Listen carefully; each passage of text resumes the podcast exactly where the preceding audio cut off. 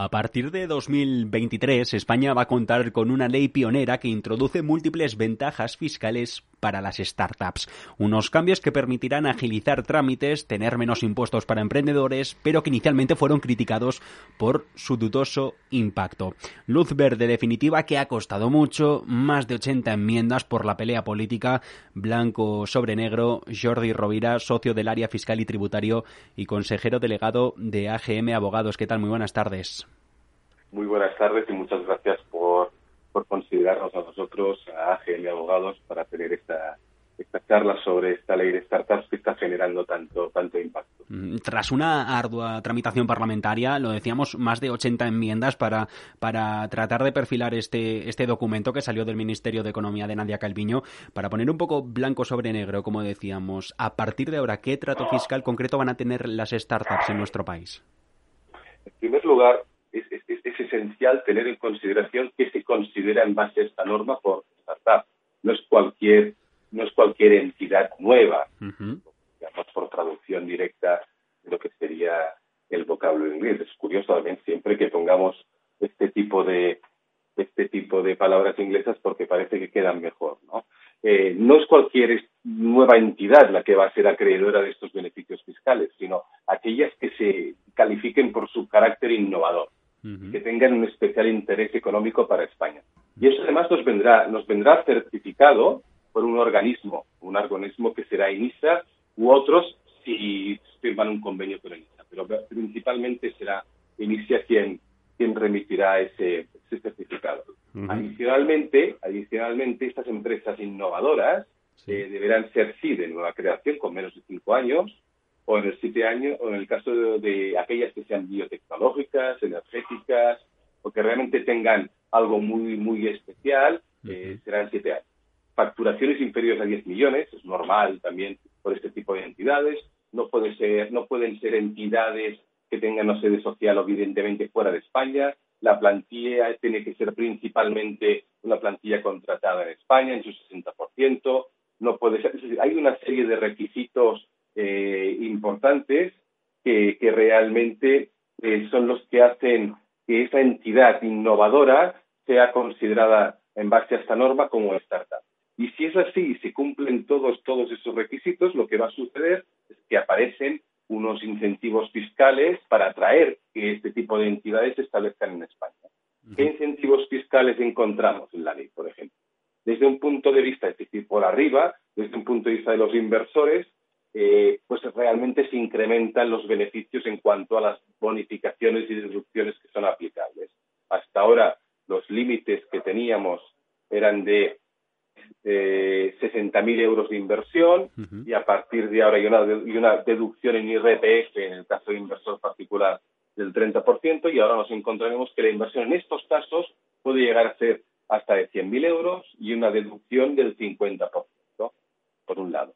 Luego, si nos fijamos, por ejemplo, como principales aspectos, ¿eh? como principales beneficios fiscales, si nos fijamos en relación a la propia sociedad, pues nos encontraremos que en comparación con el tipo fijo habitual que tienen las sociedades en España, que es el 25%, este tipo de entidades pues tributarán al 15%.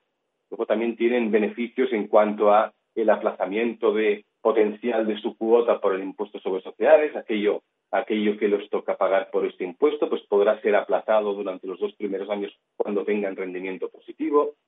Sí que es cierto, sí que es cierto que, ha sido una ley movida, pero desde mi punto de vista, el enfoque que le han dado, aunque es para un tipo de entidades, y eso me parece razonable, porque si no eh, podríamos entrar en lo que se denomina habitualmente el café para todos, eh, sí que es cierto que para ese tipo de entidades que realmente son las que las que, las que realmente pueden estimular eh, mejor en lo que es el ecosistema, digamos, innovador, eh, los beneficios fiscales que se han establecido son muy interesantes. Por tanto, desde mi punto de vista, técnicamente y en cuanto a orientación de la norma, es, es una norma muy interesante. Leía el otro día que el Gobierno pretende conseguir con esta nueva ley un mínimo del 20% de incremento de la inversión actual. ¿Es un porcentaje factible o, es demasiado ambicioso? Desde un punto de vista de políticas de inversión, no sabría decirte, pero sí que es verdad que con esta norma nos acercamos bastante a esquemas fiscales y esquemas de definición de entidades startup o que realmente son atractivas desde un punto de vista del desarrollo de lo que se denominaría limas de Madrid, eh, y comparables a, jurisdicciones eh, cercanas. Por, tanto, sí que es verdad que aquí, eh, con esta fiscalidad que se está estableciendo, pues es posible que realmente el, incremento de inversión sea relevante.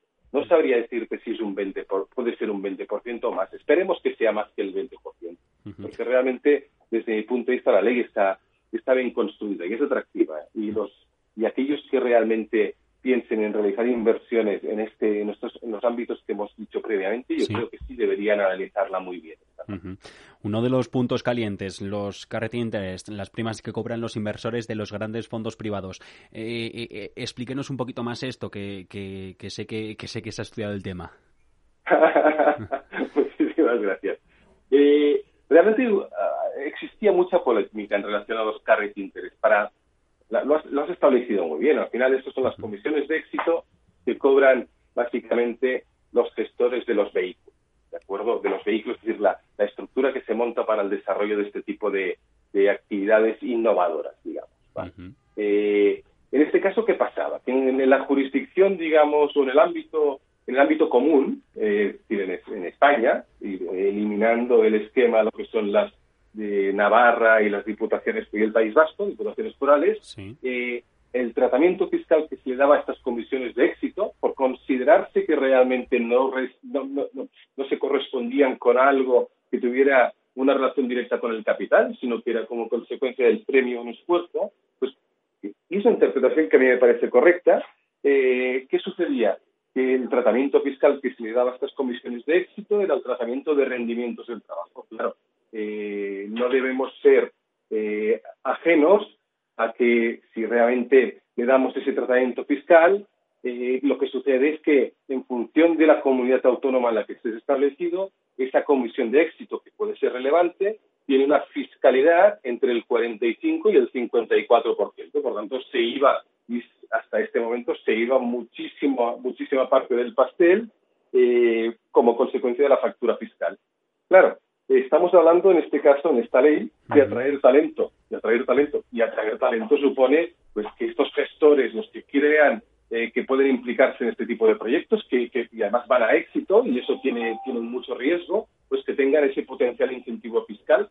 Y otra vez, como he dicho antes, que sea comparable al incentivo fiscal que, que pueden tener estos gestores en jurisdicciones, fíjate, ¿eh? en Navarra y País Vasco, o en, en otros países, digamos, del entorno. ¿qué se ha hecho por parte de, eh, o qué se introduce mediante esta ley de startups? Pues se introduce con, la calificación jurídica que desde mi punto de vista es correcta, que es eso es un rendimiento del trabajo, se introduce un incentivo fiscal que equivale a que el 50%, el 50% de esa comisión de, ese, de éxito, ese carry de interés, no tendrá, no tendrá fiscalidad, queda, queda exonerado de tributación.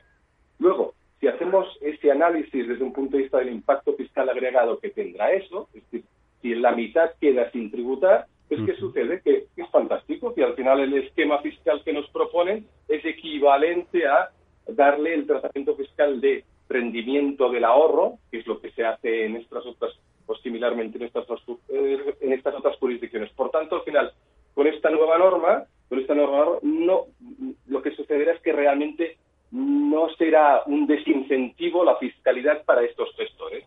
Luego es verdad que se tienen que cumplir una serie de requisitos, pero, pero básicamente eh, esos requisitos a su vez son comparables con los que tienen esas otras jurisdicciones. Por tanto, estaremos en el mismo sitio, seremos competitivos a nivel fiscal para los gestores como consecuencia del tratamiento fiscal que se da al carry interés en esta nueva ley de startups. Por tanto, desde un punto de vista es nuevamente es nuevamente acertado el tratamiento fiscal que Bueno, que de hecho está aprobado, por tanto, que no es propuesto, sino que está aprobado. Sí, sí, que entra en vigor en unos días. Exacto. Mm, junto al documento nace también la ley de Crea y Crece para crear sociedades limitadas con un euro de capital social.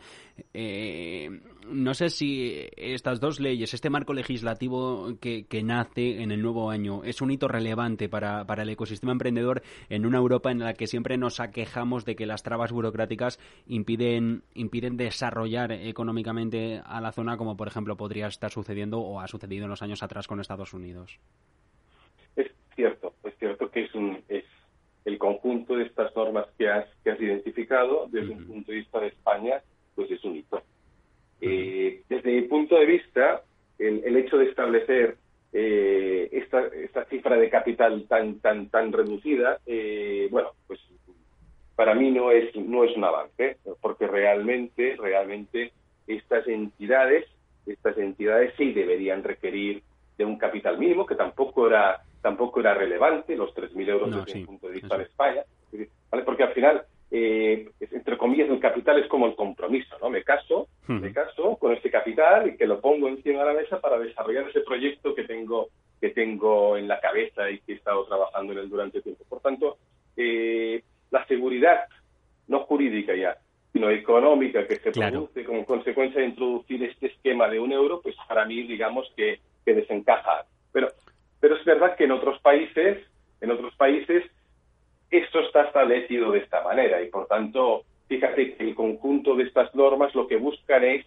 el atractivo. El atractivo que en algún caso se ha llegado a la conclusión de que puede estar en el hecho de que la cifra de capital sea tan y tan reducida. Mm, por eso lo han introducido, por eso lo han introducido como una norma casi desde el punto de vista de, de maquillaje por si alguien se dedica a hacer comparaciones y llega a la conclusión de que vaya, aquí el capital también igualmente es cero o uno, un euro, que es nada, al final, y por tanto eso me hace llegar a la conclusión de que España es una jurisdicción atractiva para eso. Lo que sí que es más trascendente es lo que antes denunciabas igualmente, es la eliminación de trámites burocráticos. Ahora cada vez es más fácil generar una sociedad. Aquello que siempre nos habéis explicado de que tú vas a, no sé, país X, Estados Unidos, decías tú. Sí, y, que montas la empresa de el sueño americano.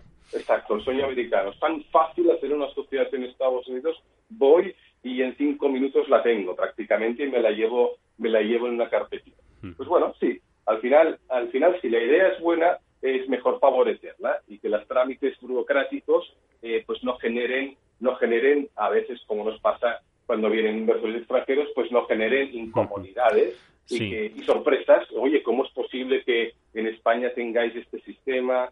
Eh, de doble control y que luego el registro tarde tanto tiempo en inscribir. todo este tipo de consideraciones que vaya con esta este marco, pues sí, pueden ser fácilmente salvados y al final podremos explicar que los españoles también somos capaces de eh, generar eh, una estructura legal en nada, en nada y menos. Sí, pero la lectura, no sé si la lectura a lo mejor del más pesimista puede decir facilidad a la, crear, a la hora de crear empresas, un mayor número de quiebras porque no todos los proyectos empresariales adelante, no todos son buenas ideas, aunque, aunque las veamos como tal. Está claro. Además, fíjate que todos, cuando haces una lectura de, para mí, algo que es muy interesante, que es la exposición de motivos de las leyes, cuando haces una lectura de lo que es la, ley de startups, desde mi punto de vista se, enfoca muy bien. Dice, ojo, eh, si venimos a establecer estos, estos beneficios fiscales es porque, qué sorpresa, la economía ha cambiado y para nosotros startups son aquellas entidades que son intensivas en capital, tanto eh, con, digamos, dinero como capital humano, pero que tienen un amplio ámbito, digamos, de incertidumbre en cuanto a la constitución de su éxito. Pero a su vez dicen, ojo, este es el nuevo modelo en gran parte de generación de negocio a día de hoy. Es decir, todo aquello que es lo que queremos fomentar, que es lo no convencional, que es lo disruptivo, lo que realmente genera una, una mayor capacidad de emprendimiento y lo que puede generar un, una red más importante desde un punto de vista de I más de más I, que es lo que decía antes, pues esto que sucede, que muchas veces no funciona. ¿Cuántas veces te habrán explicado a ti y a mí igualmente que, de este tipo de entidades fácilmente debemos considerar que una de cada diez, como mucho, va a prosperar eh, y va a tener éxito? Por tanto, fíjate que los porcentajes de éxito son, son muy, pero muy bajas, como mucho del 10%. Por tanto, eh, sí que es verdad que la facilidad en cuanto a la generación de este tipo de entidades nos podría llevar a la conclusión de que es tan fácil que también es tan fácil que vayan mal, pero desde el punto de vista esto ya estaba en la propia idiosincrasia del tipo de entidades que estamos hablando. Em, año nuevo, vida nueva y, legislación novedosa. Jordi Rovira, le hemos tratado de explicar un poquito más, socio del área fiscal y tributario y consejero delegado de AGM Abogados. Muchas gracias por estos últimos minutos de conversación en Mercado Abierto, en Capital Radio. Muchísimas gracias a vosotros y ya sabéis que estamos con vosotros para lo que necesitéis. Y feliz año. Igualmente os deseo muchas fiestas y feliz año.